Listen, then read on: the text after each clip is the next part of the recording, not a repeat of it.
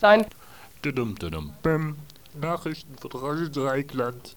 Okay, hier ist das Ersatzinfo von Radio Dreieckland, 25.01.1991.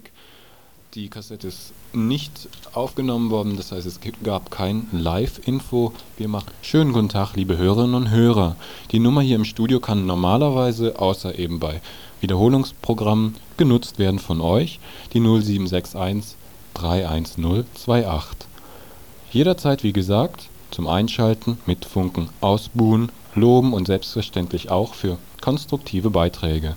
Sodele, zu sagen gibt's nix mehr in der Anmoderation, außer die Warnung, dass hier der, der so schrecklich antiamerikanische Sender ist, dass Friedenstauben leider davongeflattert sind und dass in dem, im Rahmen der Friedensdebatte hier wieder nur über Machtkartelle, Supermächte und Imperialismus debattiert wird und nicht über die notwendige Erleuchtung aller Menschen. Konstruktiv und chaotisch ist das Info und deswegen fallen sämtliche ähm, Übersichten jetzt erstmal weg. Wir fangen gleich an mit dem nächsten Beitrag.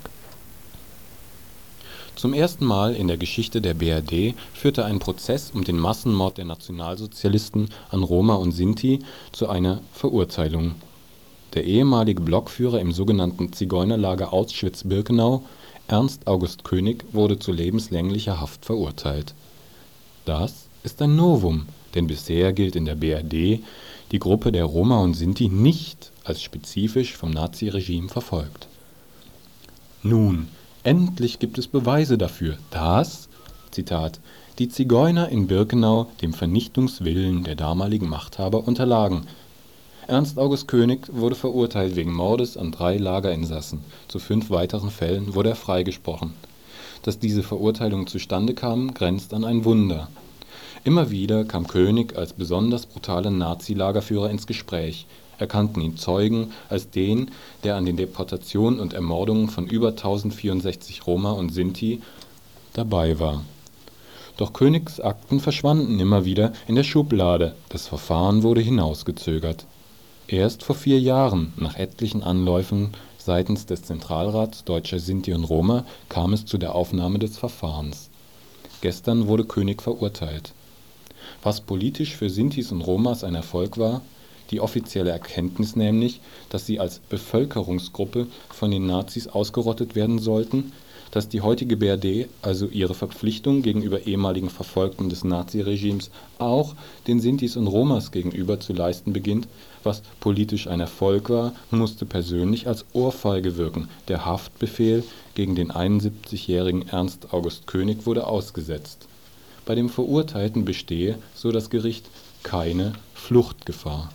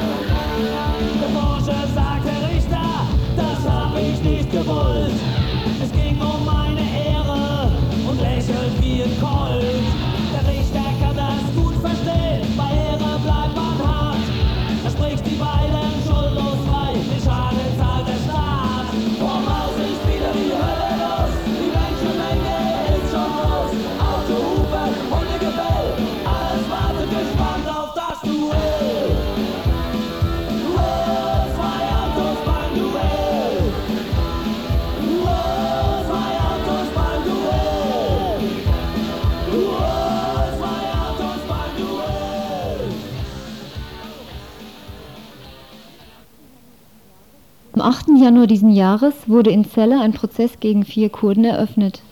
Vorgeworfen wird ihnen die Mitgliedschaft in einer terroristischen Vereinigung nach 129a, hier die Mitgliedschaft in der PKK, der Arbeiterpartei Kurdistans. Parallel zu diesem Verfahren läuft seit anderthalb Jahren ein Prozess in Düsseldorf auch gegen die PKK. Einem der angeklagten Kurden in Celle wird ein Mord angelastet. Bei den anderen Kurden sind geringere Delikte Gegenstand der Anklage. Es geht um Freiheitsberaubung und Urkundenfälschung. Die Anklage stützt sich auf einen dubiosen Kronzeugen, wie auch bei dem PKK-Verfahren in Düsseldorf. Dieser Kronzeuge ist zu fünf Jahren Haft wegen Mordes verurteilt worden, obwohl es normalerweise dafür lebenslänglich gibt.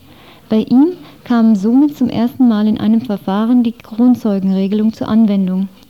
Dieser Kronzeuge hat umfangreiche Aussagen zur PKK und ihren Taten gemacht, die aus der PKK heraus begangen sein sollen.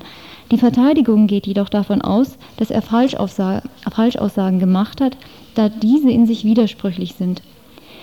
Wie auch beim Düsseldorfer PKK-Prozess gab es am Anfang Auseinandersetzungen um die Sicherheitsvorkehrungen. Das Gericht hatte angeordnet, dass sämtliche Zuschauer und Verteidiger durchsucht werden. Das hat letztendlich nur dazu geführt, dass die Durchsuchung der Verteidiger in einer etwas abgemilderten Form durchgeführt werden. Das Oberlandesgericht ist von der Polizei umstellt. Es sind Sperrgitter vor dem Saaleingang aufgestellt worden. Es patrouillieren laufend Doppelstreifen der Polizei mit Maschinenpistolen. Die, die, Kontrollen werden wohl auch dazu genutzt, ausländische Besucher daraufhin zu überprüfen, ob sie sich rechtmäßig in Zelle aufhalten. Die Verteidigung weiß inzwischen von mindestens zwei Verfahren gegen Besucher des Prozesses, die die Residenzpflicht der Asylbewerber unterliegen, verletzt haben. Die Auseinandersetzungen um die Sicherheitsvorkehrungen laufen weiter. Mittlerweile ist allerdings die Anklageschrift verlesen. Diese Woche hat die Verteidigung einen Antrag zur Einstellung des Verfahrens gestellt, zu dessen Inhalt der Verteidiger Heuermann.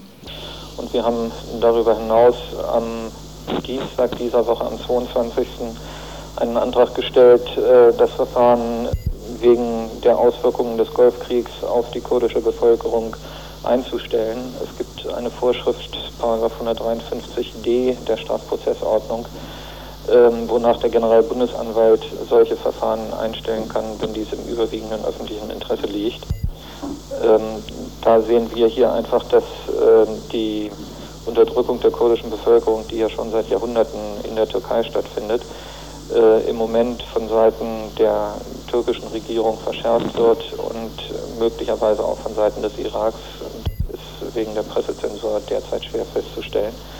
Jedenfalls kann man mit Sicherheit davon ausgehen, ähm, dass der Krieg insbesondere von Seiten der Türkei genutzt wird, um das dortige Kurdenproblem zu lösen, auch mit militärischen Mitteln.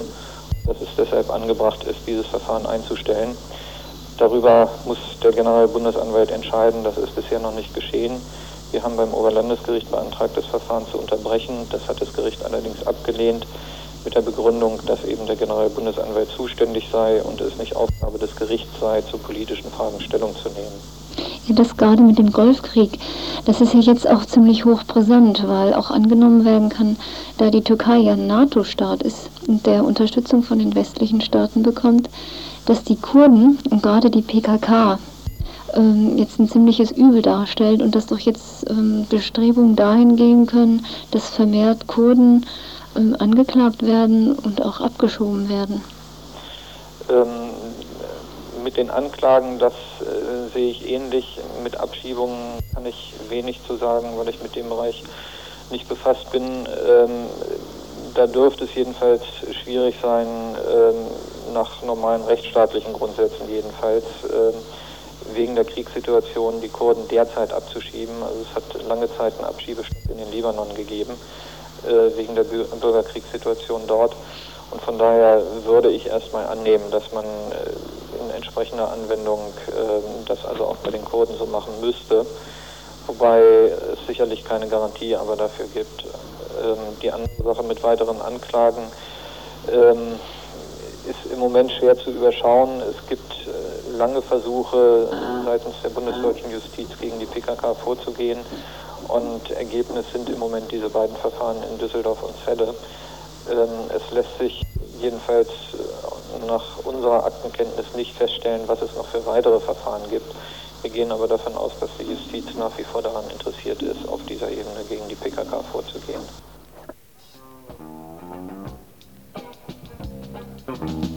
Kennst du das Land, wo die Kanonen blühen? Du kennst es nicht? Du wirst es kennenlernen. Dort stehen die Prokuristen stolz und kühn in den Büros, als wären es Kasernen. Dort wachsen unterm Schlips gefreiten Knöpfe und unsichtbare Helme trägt man dort. Gesichter hat man dort, doch keine Köpfe. Und wer zu Bett geht, pflanzt sich auch schon fort. Wenn dort ein Vorgesetzter etwas will und es ist sein Beruf, etwas zu wollen, steht der Verstand erst stramm und zweitens still, die Augen rechts und mit dem Rückgrat rollen.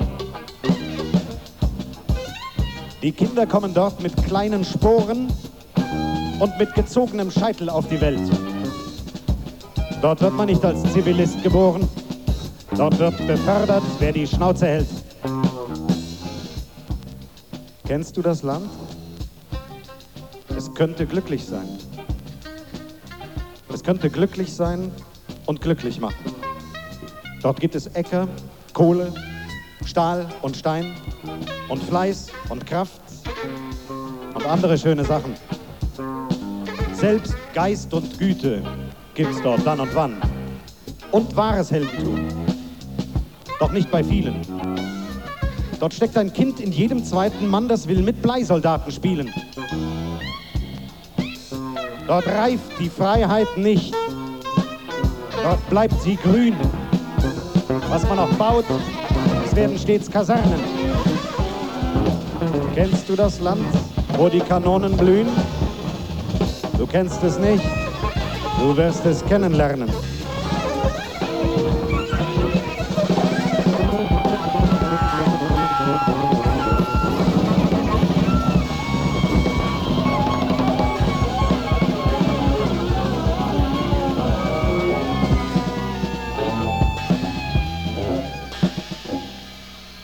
Ja, das war Erich Kästner. Kennst du das Land, wo die Kanonen blühen? Zum nächsten Beitrag. Auch in Freiburg wird der Tod exportiert. Rüstungsbetriebe haben hier ihren Standort, die Stadt Freiburg verdient durch sie, ist also wohl nicht interessiert an harten Maßnahmen. Dass Stadt und Industrie so toll drin in dem tödlichen Geschäft sitzen, dagegen machten sich Fahrradfahrerinnen und Fahrradfahrer auf und steuerten einige Stationen an. Ich habe hier die Anja am Mikrofon. Kannst du mir mal sagen, wer denn heute alles sich auf euren Besuch freuen dürfte? Also wir haben als erstes, sind als erstes zum Fraunhofer Institut in der Eckerstraße gefahren. Das ist nur ein Institut dieser äh, verschiedenen Forschungsinstitute, die unter dem Namen laufen, und zwar das Institut für Kurzzeitdynamik, also so, das heißt auch ein Ernst-Mach-Institut. Und wir sind vor dieses Institut gefahren, weil äh, die Leute sich dort mit der Bereitstellung von Basiswissen und technologischen Grundlagen für zukünftige, Entwicklungen im Waffen-, Munitions- und Schutzbereich beschäftigen. Da wird also ganz konkret und aktiv Rüstungsforschung betrieben. Es werden die technischen Grundlagen der mechanischen Waffenwirkungen erforscht und äh, wir wollten da einfach exemplarisch klar machen, dass die Rüstungsforschung die Grundlagen liefert für die Herstellung und Produktion immer neuer Waffenmaschinerien, die eben in so einem Krieg eingesetzt werden. Also es war sozusagen der erste Angriffspunkt. Als nächstes sind wir dann zu zwei Firmen gefahren, und zwar zuerst zu Litev. Das ist der größte Rüstungsbetrieb in Freiburg.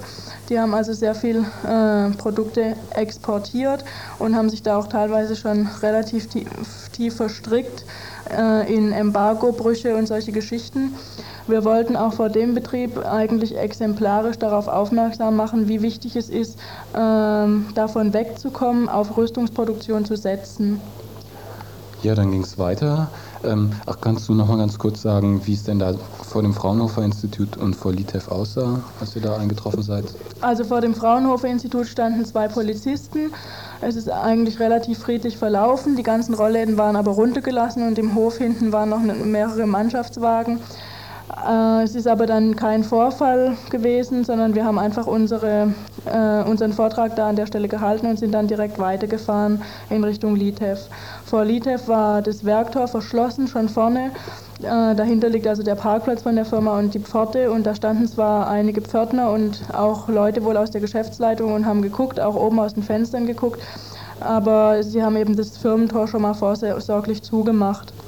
Wir haben die dann am Schluss von unserer Kundgebung vor Litev aufgefordert, sich zum Gespräch bereit zu erklären, dazu Stellung zu nehmen, inwieweit sie sich damit auseinandersetzen, möglicherweise die, Be, äh, die Produktion des Betriebes umzustellen auf zivile Produktion. Und sie haben aber dann kein Gespräch, sich nicht zum Gespräch bereit erklärt und wir sind dann weitergefahren zu VDO Dresser. Der Betrieb liegt eigentlich direkt daneben in der Schopfheimer Straße. Da haben wir äh, eigentlich auch exemplarisch demonstriert, insofern als die nicht in Freiburg selbst Rüstungsproduktion betreiben, sondern in Frankfurt, wo der, die Hauptfiliale äh, dieser Firma sitzt oder der Hauptsitz. Und äh, wir haben die gleichen Forderungen trotzdem auch vor diesem Betrieb geäußert, nämlich für eine sofortige Umstellung auf die Forschung und Entwicklung ziviler Produkte sich einzusetzen, dafür Gelder und Fachkräfte zur Verfügung zu stellen, damit rasch und effektiv geprüft werden kann, welche Produkte überhaupt in Frage kämen und die bisherige Rüstungsfabrikation ersetzen könnten. Und als dritte Forderung auch, sich einfach völlig von militärischen Auftraggebern zu lösen, um gerade jetzt auch in Anbetracht des Krieges nicht zu einem erneuten Rüstungsboom beizutragen.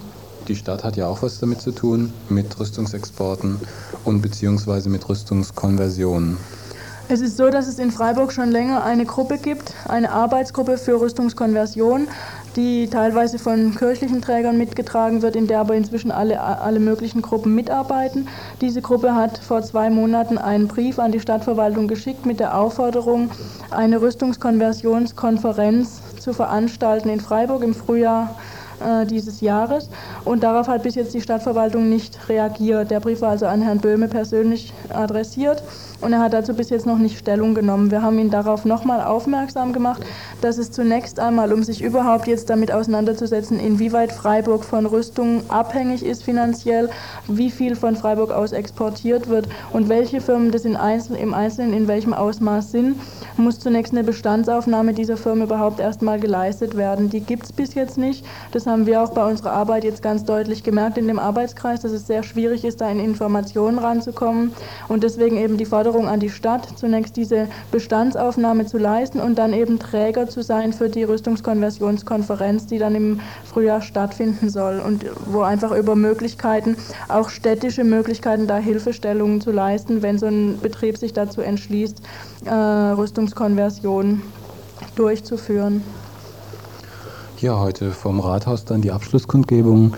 Hm, die Forderungen sind ja ungefähr jetzt rausgekommen. Wie sah es denn vom Rathaus aus? Kannst du mir überhaupt noch sagen, wie viele Leute waren bei der Fahrraddemo dabei? Also bei der Fahrraddemo selbst waren vielleicht etwa 200 Leute dabei. Wir hatten uns dann leider etwas kalkuliert mit der Zeit und waren schon eine Stunde zu früh wieder in der Stadt. Deswegen haben wir dann eine Pause gemacht und sind dann erst zum Rathaus, dann zu Fuß.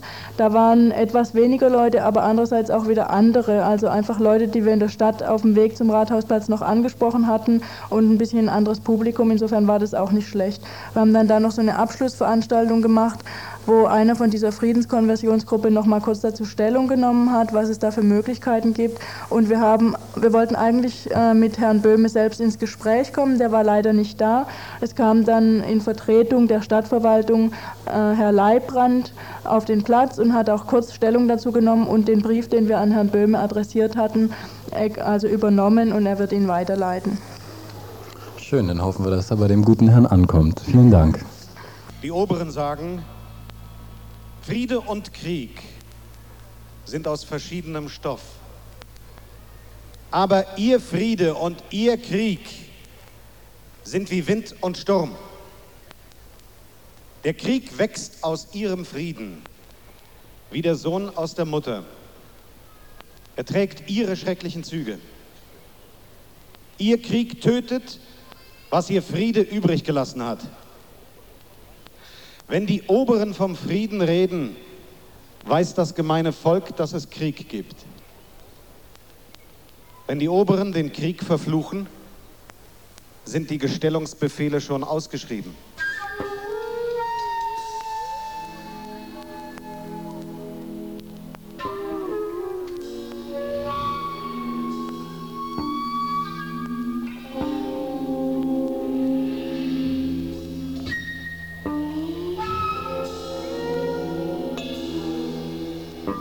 Auf der Mauer stand mit Kreide, Sie wollen den Krieg. Der es geschrieben hat, ist schon gefallen.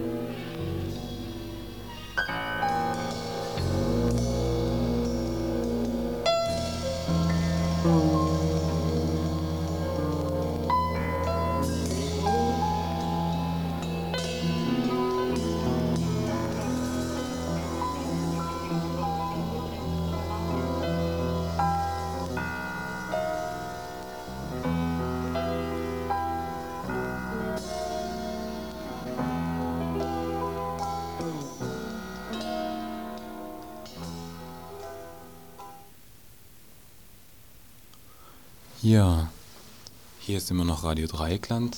Wir hörten gerade die Lieder bzw. die Texte von Bertolt Brecht, Die Oberen sagen und Wenn die Oberen vom Frieden reden. Gestern wurde vom Aktionsbündnis Düsseldorfer Kriegsgegnerinnen zur Blockade der Börse aufgerufen. Ungefähr 300 bis 400 Menschen besetzten ab 8 Uhr an der rheinisch-westfälischen Börse in Düsseldorf sämtliche Eingänge. Ab 10 Uhr wollten die ersten Börsianer ihren Aktiengeschäften nachgehen. Unter der Parole Kein Geschäft mit dem Krieg, die Börse ist geschlossen, wurden die Börsianer zurückgeschickt.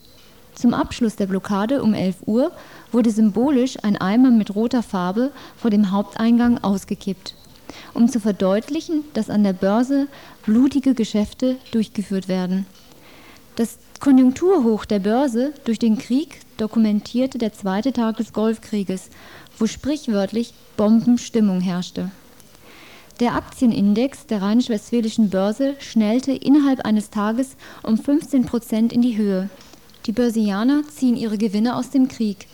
Kritik daran in Form einer Blockade, die den reibungslosen Ablauf der Börsengeschäfte kurzzeitig unterbricht, ist unerwünscht so rückte auch in Düsseldorf ein Sondereinsatzkommando der Polizei an, als die Blockierer und Blockiererinnen bereits zu einer Kurzdemonstration in die Düsseldorfer Innenstadt aufbrechen wollten. Die Blockierer und Blockiererinnen wurden auseinandergeknüppelt, vier von ihnen wurden festgenommen. Ein weiterer war, war zuvor schon festgenommen worden. Nachdem erfolglos versucht wurde, die Polizei zur Freilassung der Festgenommenen zu bewegen, gingen die Blockierer und Blockiererinnen zur nächsten Kreuzung und lösten sich dort auf. Kurz darauf wurden nochmal gezielt drei Menschen festgenommen. Den insgesamt acht Festgenommen wird Sachbeschädigung wegen des nunmehr roten Haupteingangs der Börse vorgeworfen. Im konservativen Tagesblatt in Düsseldorf wird die Blockade als heimtückische Aktion der Autonomen diffamiert. Gründe für die negative Presse und das harte Vorgehen der Polizei sieht ein Mitarbeiter vom Aktionsbündnis Düsseldorfer Kriegsgegnerinnen im Folgenden. Das ist also jetzt auch so nochmal allgemein zu sehen äh, in der politischen Lage her, dass es ja vom Ausland her Irritationen gab, so an der Bundesregierung bzw. an der deutschen Bevölkerung, so dass die ja massenhaft gegen den Krieg protestiert haben. So. Und äh, am anderen Tag ist dann ja auch gleich von Genscher und von Vogel äh, den Demonstranten Anti-Amerikanismus vorgeworfen worden. So. Und ich denke auch so, dass sie versuchen wollen, also auch in diesen Protest äh, gegen diesen Golfkrieg auch einen Keil reinzutreiben, so indem sie sagen, so das sind Autonome, das sind äh, Krawallmacher und das andere sind äh, halt äh, so friedliche Demonstranten. So. Ja, wie wollt ihr denn jetzt nun weiter vorgehen? Ihr wollt es ja da auch nicht sicherlich bei stehen lassen. Was habt ihr euch so gedacht, was ihr dagegen macht und wie ihr weiter auf diese Börse ja, aufmerksam macht? Mh. Ja, ich weiß nicht, ich finde das richtig zum Beispiel, also dass es wichtig ist, die, äh, die Verstrickung von BRD-Ökonomie, äh, des Kapitals und äh, des Geldes so und äh, der Politik, die also auch mit dem Golfkrieg zu tun haben, also offen zu legen so. Das ist auch nochmal wichtig, dass es also in dem Protest gegen den Krieg also nochmal eine äh, breite Auseinandersetzung stattfindet. Dass wir uns auch nicht äh, spalten lassen, dass wir auch, also so, auch wenn es unterschiedliche Wege gibt, also hier äh, gegen diesen Krieg zu intervenieren, so, dass aber das Ziel immer noch das gleiche bleibt. So. Und ich finde es wichtig, also dass wir auch Antworten finden, zum Beispiel also das Schlagwort ähm, Anti-Amerikanismus, so, dass wir uns daran auch nochmal intensiv auseinandersetzen müssen. So. Das ist, denke ich, so, das muss noch laufen und da müssen wir auch noch dranbleiben. So. Das müssen wir auch noch entwickeln.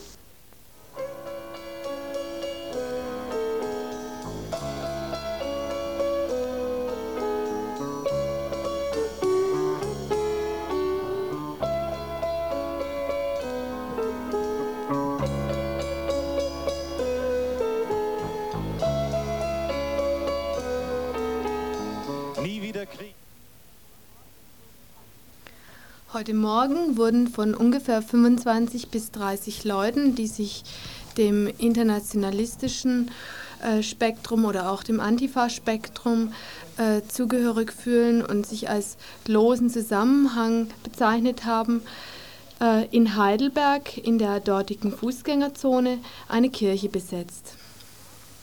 Die Forderung dieser Leute war, erstens Stopp das Massenmorden an den Völkern des Iraks, dann für das Selbstbestimmung, Selbstbestimmungsrecht der Völker und USA und NATO raus aus der Golfregion. Es wurden Flugis verteilt und auf Transparenten, die an der Kirche aufgehängt waren, wurden diese Forderungen verkündet. Dann wurden Verhandlungen mit dem Pfarrern eingeleitet, der dem gefielen nämlich diese Transparente an der Kirche überhaupt nicht. Er stellte eine Frist oder legte eine Frist fest, und zwar heute bis 1930 und ab 1930 wollte er dann die Kirche räumen lassen. Der Pfarrer spricht von einem Gewaltakt und möchte die Ab Trans Transparente abgehängt haben. Die Leute, die die Kirche besetzt haben, aber wollen die Kirche offen haben, und zwar tagsüber um von dort aus Gegeninformationen zu verteilen und Diskussionen zu führen. Die Kirche ist normalerweise vormittags geschlossen. Es ging auch darum, dass die Kirche bzw. der Pfarrer endlich mal eine klare Position bezieht. Des Weiteren äh, wurde be, wird geplant, am 9. Februar äh, das, das Heidelberger Headquarter zu blockieren. Wir werden sicher, sicherlich noch davon berichten.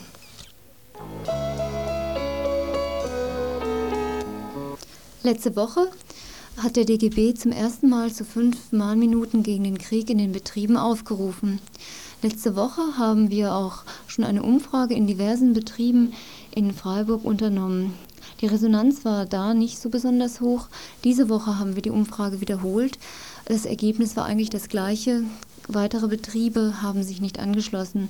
Trotzdem werde ich jetzt nochmal die einzelnen Ergebnisse, die ich äh, bei Anrufen bekommen habe, nochmal vortragen.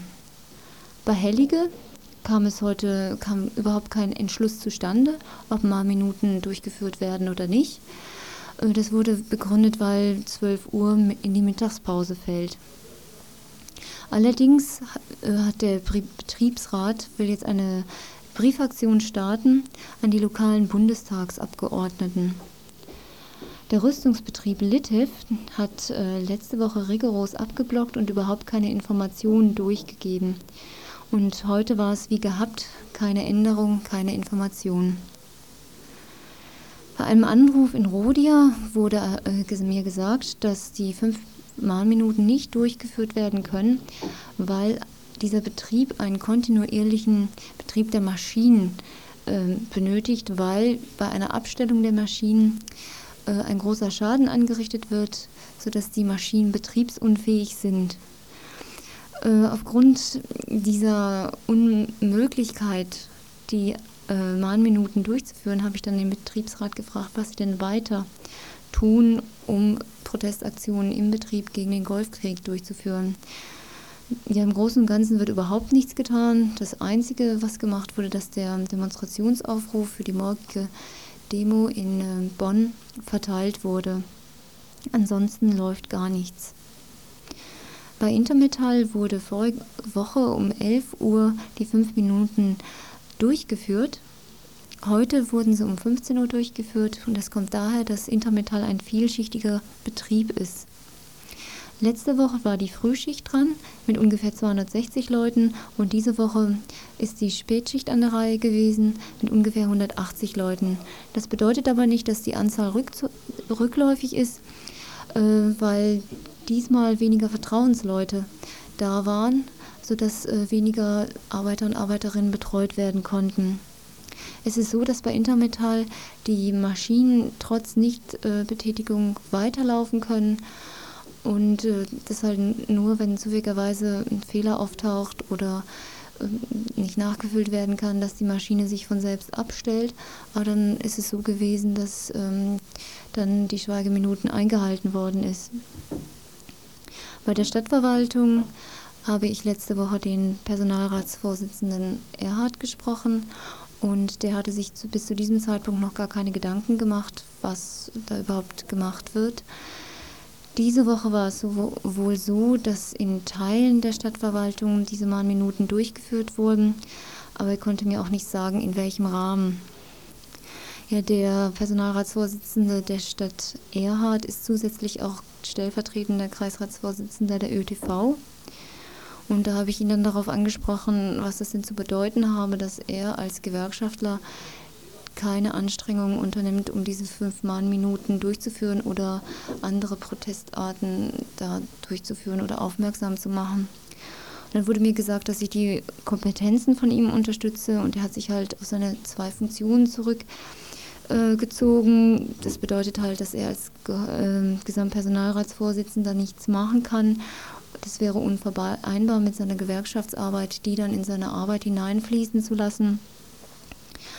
Und dann darauf angesprochen, warum, das ist, dass er ja eigentlich damit die Arbeit der Gewerkschaft gewissermaßen sabotiere, meinte er, dass äh, die Gewerkschaften und alle anderen auch sowieso zu diesem Zeitpunkt viel zu spät aufgewacht wären und dass Aktionen zwecklos wären. Die bräuchte man nicht mehr durchzuführen, die hätten früher durchgeführt werden müssen.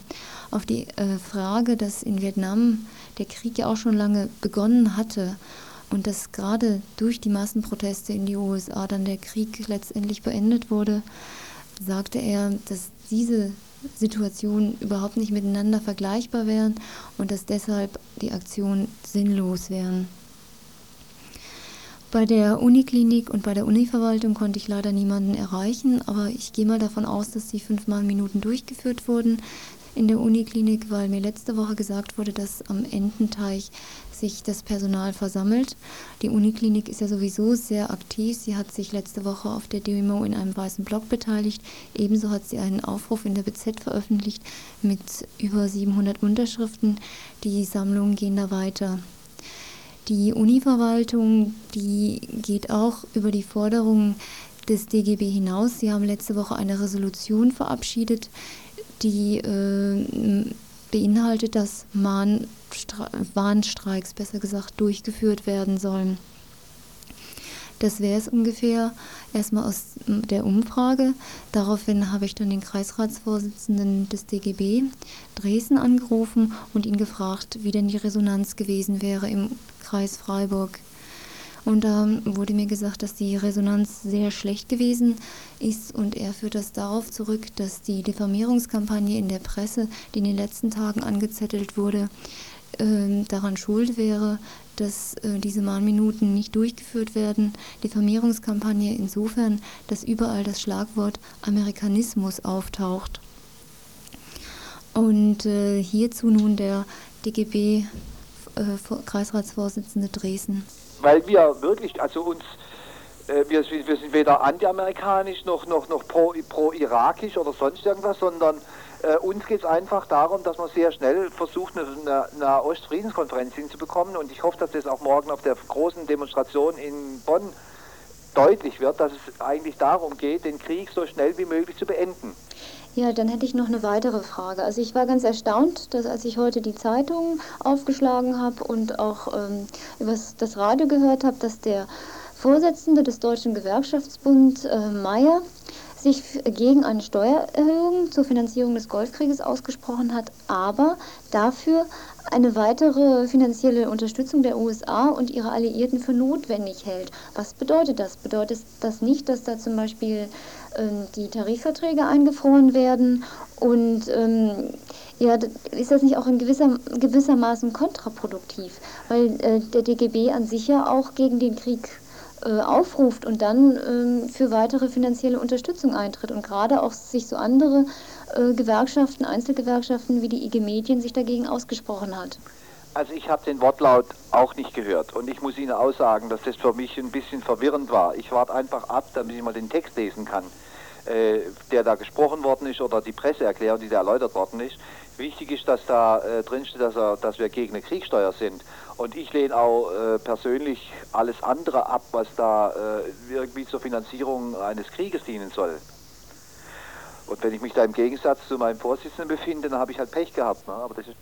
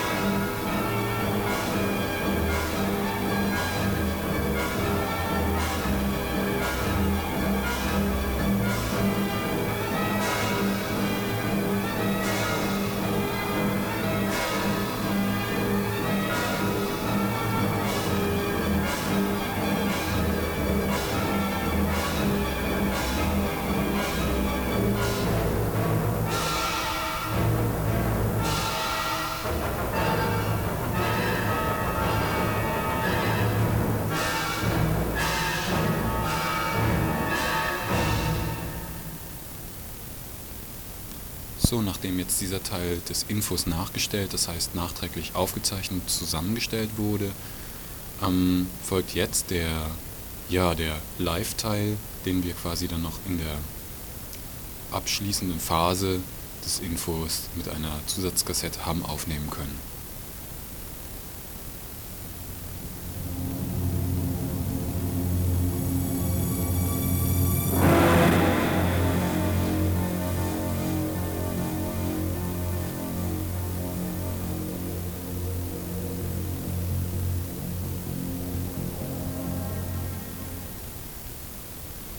Gerade auch nur kurz sagen, dass im Weingarten heute Abend eine Kundgebung war und da haben sich ungefähr 160 bis 170 Leute beteiligt, da, beteiligt. darunter waren viele Kinder, die äh, dann das Motto hatten, Waffeln statt Waffen.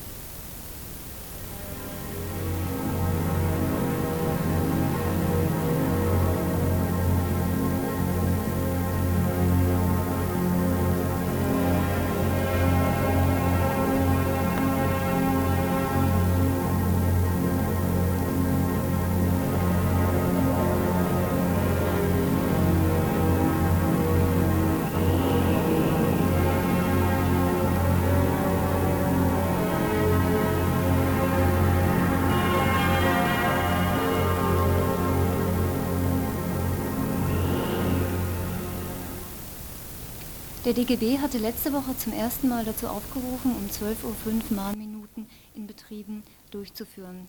Vorige Woche habe ich eine Umfrage durchgeführt, wo die Resonanz noch nicht so groß war. Diesmal habe ich genau die gleiche Umfrage wieder durchgeführt, allerdings gab es eigentlich kein unterschiedliches Ergebnis. Trotzdem äh, gebe ich jetzt nochmal die Ergebnisse durch. Bei Hellige habe ich angerufen, dort gab es überhaupt keinen Entschluss wegen der sogenannten Mittagspause. Aber äh, sie äh, haben sich dazu entschlossen, eine Briefaktion zu machen, wo sie an die lokalen Bundestagsabgeordneten schreiben, um gegen den Krieg zu, dem, äh, zu protestieren. Beim Rüstungsbetrieb Litev habe ich auch angerufen. Da wurde ich ja letzte Woche ziemlich abgebügelt, habe eigentlich überhaupt keine Auskunft bekommen. Diesmal war es genauso. Der Betriebsrat meinte lapidar, ja, wie gehabt, es hat keine Änderung gegeben. Danach habe ich bei Rodia angerufen. Dort äh, scheitert ein, äh, scheitern die fünf Mahnminuten daran, dass der kontinuierliche Betrieb wohl gesichert sein muss. Die Maschinen, wenn die äh, stillstehen, würden sie wohl kaputt gehen und das wäre unverantwortlich. Daraufhin habe ich gefragt, wie sie sich denn im Betrieb ähm, ja, zum Beispiel an Protest, Proteste ausdrücken wollen. Ja, da gibt es eigentlich gar nichts, da geht es nicht. Das Einzige, was halt gemacht wurde, dass halt der Demoaufruf zur morgigen Demonstration in Bonn verteilt wurde. Bei Intermetall wurde wie letzte Woche auch gestreikt, aber was heißt gestreikt, die fünf Mahnminuten eingehalten. Diesmal allerdings nicht um 11 Uhr, sondern um 15 Uhr, weil es ein vielschichtiger Betrieb ist. Das bedeutet, dass letzte Woche die Frühschicht sich mit ungefähr 260 Leuten daran beteiligt hat und diese Woche die Spätschicht mit ungefähr 180 Leuten. Das bedeutet aber nicht, dass die Anzahl rückläufig ist, sondern dass weniger Vertrauensleute da waren und die Arbeiter und Arbeiterinnen betreuen konnten. Allerdings ist es so, dass die Maschinen nicht abgestellt werden, sondern sie laufen weiter. Sie haben relativ große Spannweite. Allerdings, wenn in den fünf Minuten eine Maschine stillgestanden hat, dann wurde sie auch nicht äh, weiter in Betrieb genommen. Und äh, da habe ich dann auch noch bei dem Betriebsrat nachgefragt, was sie darüber hinaus machen. Und da wurde halt gesagt, dass sie sich an die gewerkschaftlichen Rahmenvorgaben halten. Dann habe ich die Stadtverwaltung wieder angerufen. Da lief letzte Woche laut dem Personalratsvorsitzenden Erhard überhaupt nichts. Diesmal wurde gesagt, dass in Teilen was gelaufen ist. Es wurde aber auch nicht genauer gesagt, was wo. Und dann habe ich den Personalratsvorsitzenden Erhard darauf angesprochen, warum das nicht durchgeführt ist, da er schließlich auch ähm, in der ÖTV ist.